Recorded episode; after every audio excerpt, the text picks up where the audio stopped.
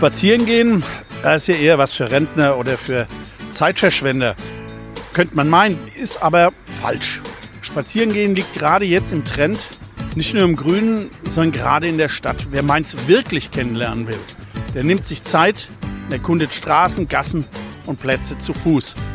Und Neugier ist dabei nicht schlecht und Fragen gibt es ja schließlich auch mehr als genug. Die beantwortet die AZ-Serie Stadtspaziergang jede Woche.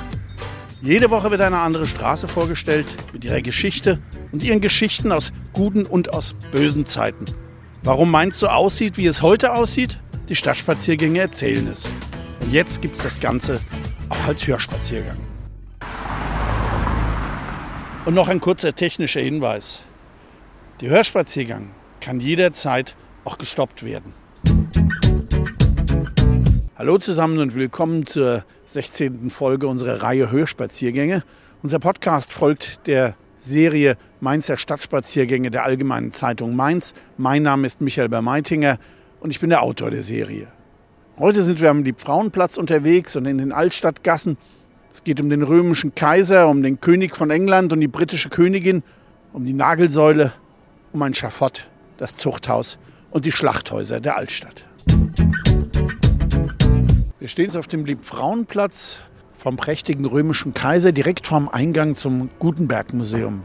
Dieses Gebäude wirkt ja wie aus einem Guss heute, aber hat in Wirklichkeit eine geteilte Geschichte. Der erste Bau, der entstand, war der linke Flügel, die frühere Hausnummer 3, während heute ja das gesamte Gebäude die Hausnummer 5 trägt. Und erst als der Kaufmann Rohkoch, der dieses Gebäude erstellt hat, das benachbarte Grundstück kaufen konnte, entstanden auch der Mitteltrakt und der rechte Flügel. Und so zog sich das über die ganze Zeit hin. Es war immer eine unterschiedliche Nutzung zwischen dem linken Flügel und den beiden anderen. Und auch im Krieg war nur der linke Flügel zerstört. Das, was wir heute sehen, ist ein quasi Neubau. Das Haus war es Wohnhaus des Kaufmanns, dann war es eine Zeit lang auch Gasthaus, wie es hier überhaupt viele Gasthäuser in dieser Gegend gab. Und erst Ab Ende der 20er Jahre war im mittleren und im seitlichen Trakt das Gutenberg-Museum untergebracht, während links noch bis zur Zerstörung 1945 eine Apotheke untergebracht war. Auch die Fassade zwischen dem linken Flügel und dem Rest unterschied sich damals und das wurde dann beim Wiederaufbau Ende der 50er, Anfang der 60er Jahre angeglichen, sodass das Gebäude heute wie aus einem Guss wirkt. Als 1962 das gesamte Gebäude fertiggestellt war, konnte wieder das Gutenberg Museum einziehen. Das Gebäude hat noch eine gewisse Berühmtheit erlangt, auch international, als 1978 hier Queen Elizabeth und Prinz Philipp bei einem zweitägigen Besuch in Mainz dem Museum einen Besuch abstatteten. Legendär der Satz des damaligen Oberbürgermeisters Jockel Fuchs, and now we go down to the Druckerwerkstatt. Wobei sich heute noch die Gelehrten streiten, ob er gesagt hat, and now we go nunne to the Druckerwerkstatt oder down to the Druckerwerkstatt. Es gibt allerdings den ehemaligen Protokollchef, der auch daneben stand, der ganz klar sagt, er hat doch down gesagt. Das andere klang viel besser, das hat er auch in seinen Memoiren so geschrieben mit dem Nunne, aber das war halt typisch Jockel Fuchs, der auch immer die eigenen Geschichten um sich selbst herum etwas arg stilisiert hat. Ebenso erzählt er in seinen Memoiren, dass er beim Aufgang die Treppe hinauf mit seiner Amtskette im Mantel der vor ihm gehenden Queen hängen geblieben wäre. Ob es stimmt, man kennt Jockel Fuchs, ein begnadeter Erzähler, der auch, wie gesagt, sein eigenes Denkmal gebaut hat. Wir gehen jetzt hier durch den Durchgang in den Innenhof des Gutenberg Museums und man muss dort kurz innehalten, um in dem Durchgang das wunderbare Deckengewölbe zu betrachten. Das ist ein herrlicher Anblick und auch wunderbar restauriert. Weniger wunderbar ist jetzt der Innenhof, der etwas kalte Innenhof, leblos, Beton, Glas, nichts Schönes. Wir blicken jetzt auf den 1962 eingeweihten Erweiterungsbau des Gutenbergs Museum, den sogenannten Schellbau. Wo wir hier jetzt stehen und dort, wo der Schellbau steht, da war früher ein weiteres sehr bekanntes Gebäude in Mainz, der König von England. Auch Kaufmannshaus, auch kurzzeitig Gasthaus. Dort wohnte unter anderem Mozart. mit seinem Vater und der Schwester Nannal, als er für einige Tage hier in Mainz weilte. Ansonsten war es bekannt für seine wunderbaren offenen Holzgalerien, die noch vor dem Zweiten Weltkrieg toll restauriert wurden. Und dann ging 1942 beim ersten schlimmen Angriff auf Mainz das ganze Ensemble in Flammen auf. Wenn wir jetzt rechts von uns schauen, in den Übergang zwischen dem römischen Kaiser und dem Schellbau, sehen wir zwei alte Eingangsportale. Das sind Spolien des König von England. Das ist übrig geblieben, noch einige andere kleine Details, aber ansonsten wurde er abgeräumt. Es gab zwar nach dem Krieg kurz den Gedanken, man möge doch den König von England wieder aufbauen, die Pläne und das war alles ja war vorhanden, aber in der Aufbauzeit hat man sich dazu entschlossen, es doch abzuräumen und hier diesen Schellbau zu errichten, benannt nach seinem Wiesbadener Architekten, wobei dessen Tage, also die Tage des Anbaus, wohl gezählt sind. Aber ich bin nicht sicher, ob ich es schade finde. Es hat so ein bisschen was von einem Hallenbad in Wanne-Eickel.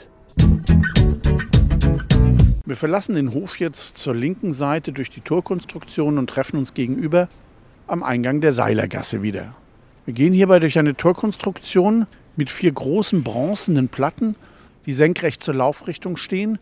1962 beim Bau des Gutenberg Museums bei der Eröffnung standen sie noch quer zur Laufrichtung und bildeten so eine Portalsituation.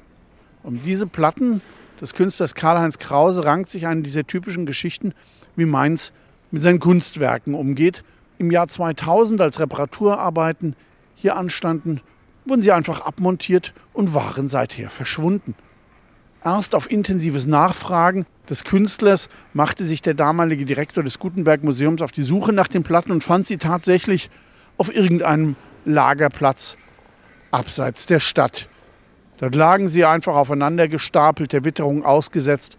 Es war eine Schande. Man hat sie dann schließlich dort wieder hervorgeholt, hier wieder montiert, aber es zeigt wirklich deutlich, wie Mainz mit solchen Dingen umgeht. Man denke nur an das große Rhönrad, an das große kinetische Kunstwerk vom Rebstockplatz, das man auch einfach abmontierte, weil man es irgendwann wieder aufbauen wollte. Und dann fand es vergangenes Jahr mein Kollege Michael Jakobs auch auf einem Lagerplatz schrottreif. Aber das, wie gesagt, ist typisch. Wir blicken jetzt nach links in eine etwas schäbige, kalte Betonröhre, die, man glaubt es kaum, früher eine der schönsten und romantischsten Gassen der Mainzer Altstadt war, die Seilergasse. Sie war auch einst viel länger. Dort, wo heute sich die Wand des Brandzentrums auftut, ging es früher weiter zum Brandplatz. Seilergasse, der Name sagt es schon, war eine Gasse des Handwerks. Das besonders pittoreske und schöne war, dass die Seiler, aber auch die Korbmacher hier ihre Waren direkt vor der Tür platzierten. Da hingen also die Körbe, große und kleine Körbe, direkt an den Fassaden, die diese schöne alte Laubenstruktur hatten, wie man sie teilweise noch in der Altstadt sieht. Wir wenden uns jetzt nach rechts und gehen wieder in Richtung des römischen Kaisers, also zum Eingang des Gutenberg Museums und betrachten hier links von uns noch eine der Spolien des König von England, also eines dieser steinernen Überbleibsels des alten Gasthauses. Hier, wo wir jetzt vorbeigehen, an dem Brünnchen sollte eigentlich der Bibelturm stehen, eine Erweiterung des viel zu eng gewordenen Gutenberg Museums. Es wurde von der Stadt geplant, es wurde ein Wettbewerb ausgerufen, der dieses Modell dann zum Sieger erklärte. Allerdings hatten die Planer die Rechnung ohne die Mainzer gemacht. Es erhob sich großer Protest, der schließlich in einem Bürgerentscheid mündete, bei dem der Bibelturm abgelehnt wurde. Warum? Es war nicht nur die finanzielle Unklarheit, wie das Ganze bezahlt werden soll, es war vor allen Dingen die Dominanz des Gebäudes, die viele Mainzer ablehnten. Dieser Turm wäre ein erhebliches größer geworden als hier der römische Kaiser, hätte die gesamte Blickrichtung dominiert. Das war den Mainzern schlicht zu viel. Wir stehen jetzt vom Gutenberg Museum wieder, blicken kurz auf die rechte Seite des kleinen Platzes. Hier war früher der Heumarkt so wie es überhaupt viele Märkte in der Stadt gab. Es gab einen für Obst und Gemüse, es gab einen für Tiere, es gab einen für Fleisch und hier war eben der Heumarkt. Ein eigentlich idyllisches Fleckchen. Man mag sich kaum vorstellen, dass hier für einige Jahrzehnte auch Hinrichtungen stattfanden, hier wurde damals mit dem Schafott hingerichtet. Wir wenden uns jetzt um, queren den Platz und treffen uns an dem sandsteinfarbenen Gemäuer mitten auf dem Platz wieder. Das sind die Fundamente der einstigen Liebfrauenkirche. Der Liebfrauenplatz hat seinen Namen von der Liebfrauenkirche, die hier früher den Großteil des heutigen Platzes einnahm. Um sich die Dimensionen des großen gotischen Bauwerks vorstellen zu können, hat man 1975, als hier der Platz neu gestaltet wurde, die Fundamente ein Stück weit wieder hochgemauert. Von hier bis kurz vor den Ostchor des Doms reichte die Liebfrauenkirche. Sie wurde bei der Beschießung von Mainz 1793 von den preußischen Kanonenkugeln getroffen und weitgehend zerstört. Erst danach entstand der Platz in dieser Dimension, wie wir ihn heute kennen. Wir gehen jetzt rechts an dem Fundament vorbei, ein Stück weit auf den Ostchor des Doms zu. Um den heutigen Platz zu verstehen, muss man wissen, dass er eigentlich bis in die 70er Jahre hinein, ja, eigentlich gar kein richtiger Platz war. Mittendurch verlief die Straße, die sehr dicht befahren war. Die Straßenbahn lief hier noch bis 1963. Und so war der Platz immer in zwei Hälften geteilt und wenig ansehnlich. Erst 1975, als man die Domplätze schließlich in Fußgängerzonen verwandelte, wurde daraus ein einheitlicher Platz, wie wir ihn heute kennen. Wir sehen jetzt rechter Hand mit einem eisernen Kreuz bekrönt die Nagelsäule. Sie stammt aus dem Kriegsjahr 1916 und wurde als eine große Benefiz- und Spendenaktion errichtet. Wir bleiben mal kurz an dieser Säule stehen. Bei dieser Säule handelt es sich um einen Eichenstamm, der übersät ist von Nägeln. Sinn und Zweck dieser Aktion war, dass jeder, der einen Nagel einhauen wollte, dafür eine kleine Spende zu errichten hatte. Das konnten ein paar Pfennig sein für einen kleinen Eisennagel, das konnten aber auch fünf Mark sein für einen Nagel, dessen Kopf vergoldet war. Nachdem der Großherzog und seine Familie zur Eröffnung die ersten Nägel eingeschlagen hatten, natürlich solche mit goldenem Kopf, gab es ein großes Gedränge von Seiten der Bürger und schon wenige Monate später war die Säule von Nägeln bedeckt und es wurde die damals sagenhafte Summe von 160.000 Mark eingenommen. Damals ein Vermögen und es kam nicht der Kriegskasse zugute, sondern einsamen Kriegerfrauen, aber auch Waisen von gefallenen Soldaten. Diese Säule war vor etwa 15 Jahren komplett marode und stand eigentlich kurz vorm Einsturz. Da fanden sich wieder Bürger zusammen und unterstützten die Stadt dabei, dieses Monument zu restaurieren. Es war einige Jahre lang verschwunden, aber seit zehn Jahren steht es wieder am angestammten Platz und ist ein interessantes Dokument aus der Zeit des Ersten Weltkriegs. Wir wenden uns jetzt der linken Platzseite zu, dorthin, wo es zur Domstraße geht. Wir sehen das markante Portal, das Überbleibsel eines einst in Mainz sehr bekannten Gebäudes ist, des Bischofspalais am Bischofsplatz, dort, wo heute das Karstadt-Parkhaus steht. Während am Bischofsplatz selbst das alte Eingangsportal noch zu sehen ist, so ist dies hier der Eingang zum Bischofshaus auf der Gartenseite. Das Bischofshaus hätte eigentlich gerettet werden können. Es war vom Krieg her ausgebrannt, aber die Kirche hat es dann an den damaligen Kaufhauskonzern Hertie verkauft, der es dann eben zugunsten des Parkhauses abreißen ließ. Übrig geblieben sind, wie gesagt, nur diese beiden Portale. Wir wenden uns jetzt wieder nach links, gehen an der Platzseite entlang und sehen rechter Hand die alte preußische Hauptwache. Sie wurde 1829 errichtet wie eine Art Polizeistation der damaligen preußischen Truppen, war dann später Ausstellungshalle. Im Krieg war auch eine Zeit lang mal hier ein Café untergebracht. Und so überstand es eigentlich den Krieg, nur nicht den Neubau des Hauses am Dom im Hintergrund. Als dieses gebaut wurde, hat man Teile der Hauptwache abgerissen, andere Teile stürzten ein, weshalb heute eigentlich nur noch die alte, einst offene Front übrig geblieben ist.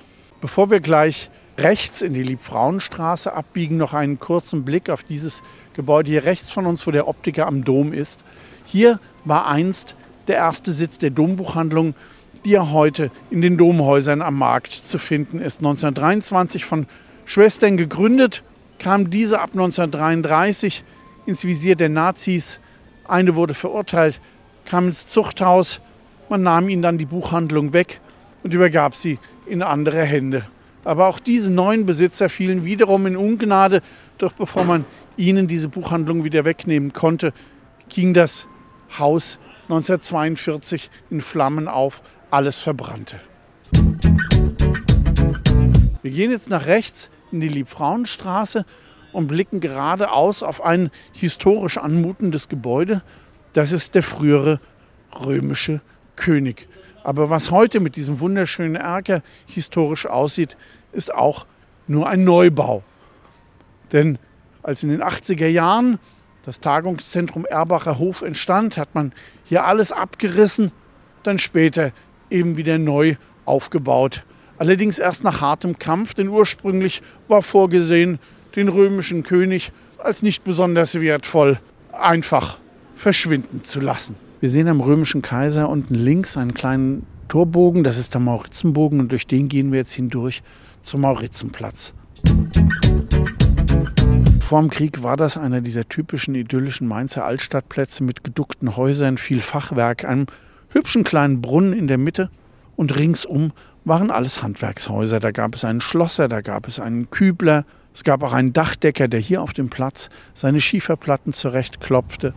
Es war viel Leben hier und es war auch ein großer Spielplatz für die zahlreichen Kinder der Altstadt. Wie gesagt, davon ist heute nichts mehr zu sehen. Der Platz ist eigentlich tot und wir gehen jetzt weiter in Richtung Weintorstraße.